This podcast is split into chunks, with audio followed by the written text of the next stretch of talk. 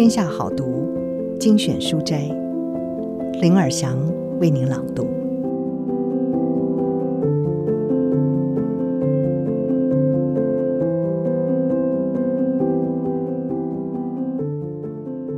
今天要为您朗读的是《燃起主管魂》盛志仁的管理私房笔记。云朗观光集团总经理盛志仁，近四十岁才正式展开管理生涯。从大学教授踏入政府部会，再转进企业，特殊的轨迹让他更了解人心，并且涵养出自己的管理风格。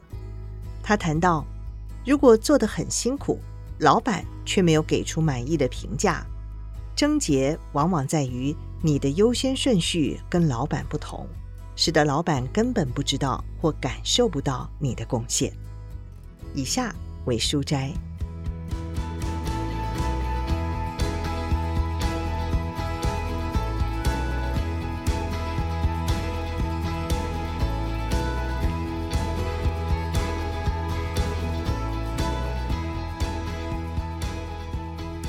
你认为向上管理是什么？只是拍马屁，或者是迎合老板欢心吗？那就大错特错了。其实，一旦当上主管，你更需要懂得向上管理，因为你才会真的知道自己为这个老板做事究竟会走向哪里。升上主管，你不就成为下属眼中的那个上了吗？为什么还需要向上管理呢？有些人对向上管理持有负面观感，认为他就是讨好老板，让老板喜欢你。其实，向上管理的意涵完全不是如此，而是你必须真的了解自己为这个老板做事，老板的目标在哪里。要检视我的优先顺序跟老板一样吗？如果不一样，差异在哪里？我能不能确实达成他的期待？毕竟。现在和老板同在一艘船上，双方力道协调、节奏一致，才能够向前航行。这就是我所谓的向上管理。或许有人会问：我实在很讨厌老板，难道也要向上管理吗？这未免太虚伪了吧？但是换个角度看，老板也是人，当然有优缺点，这很正常啊。如果你期待遇到完美的老板，那就不妨自问。你自己是完美的员工吗？这样想就可以释怀一点，用持平的角度来看待一切。当然，你也可以选择离开现在的老板，但是多做几次后，你会发现，讨厌的老板永远都在，只是换了名字。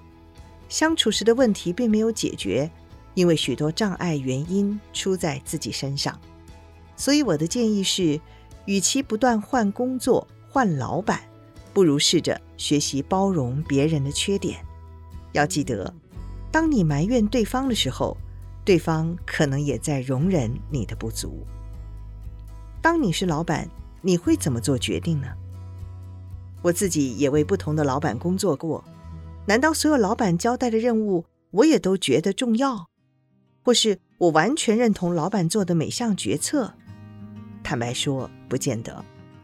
只是。当我试着站在他的立场想，如果我是他，是否也会做出类似决定呢？答案常常是肯定的。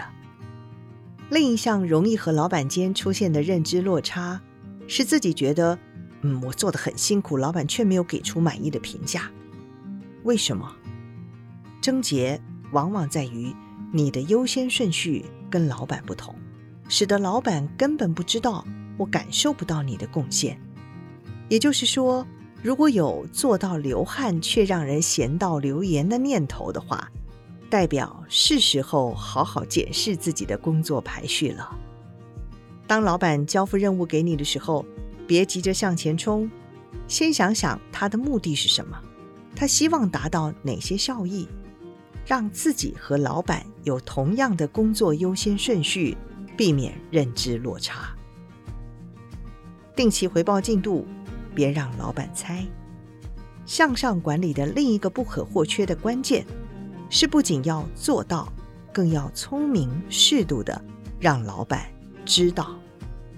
试想一下，假设老板认为你的部门最需要完成 A、B、C 三件事，你重视的优先顺序却是 X、Y、Z，甚至向老板报告的时候也着重在 X、Y、Z 上，双方对话等于完全失焦。有智慧的主管会优先将老板看中的 A、B、C 三件事做好，行有余力再用在 X、Y、Z 上。不过，优先完成老板心中迫切的任务，还只能算是做一半。更重要的是，最好定期回报，让他随时掌握进度。所以，请时时把优先顺序的概念放在心中，而且及时回报。一旦老板开口问起进度，这就是一个警告讯号，代表他已经有点不耐烦了。也意味着他对这件事关心程度超出你的预期，才会忍不住提醒你。千万不要自己做自己的，老板不问就不答，这绝对是职场大忌。请听，让部属感受到你的心意。中阶主管的难处是既要承上又要启下，有时真得当两边的翻译吐司呢。当前线碰到困难，你一定希望他立即反应。然而，当症结出在观念或判断上，部署举手发声，却老被上层驳回。长此以往，以后他就会懒得开口，不管是求助或意见，都自动吞回去。反正老板就是要我们闭嘴乖乖做，这种恶性循环绝对是管理的慢性毒药。我觉得。能够直接得到同仁的回馈是非常宝贵的。如果后续处理能够让同仁满意，或至少让他们感觉到主管是愿意倾听、尽力解决问题，无形中就能够创造出正向的工作环境。记得沟通要找对时间，也要用对方法。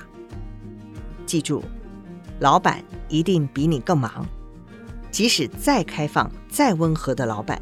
手上同时有几个紧锣密鼓的大案子，你突然介入问自己的问题，相较之下，他都会认为无关紧要，无法全心处理。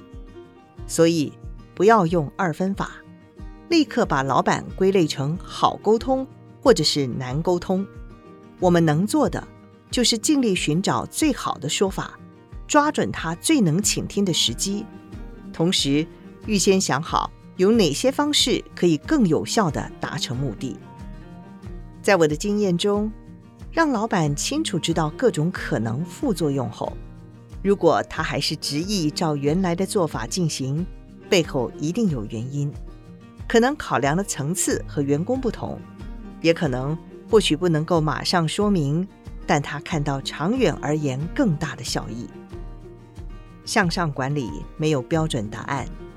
然而，最终目的无非是致力于建立和主管间的互信，因为信任不可能从天而降，只能积小信为大信，靠时间和绩效慢慢建立。当信任越深厚，你的工作自主性和空间也会越高。到头来会发现，老板再也不是你做事的限制，反而会是最大的支持与助力了。以上书摘摘自《天下杂志》出版《燃起主管魂》，盛智人的私房管理笔记。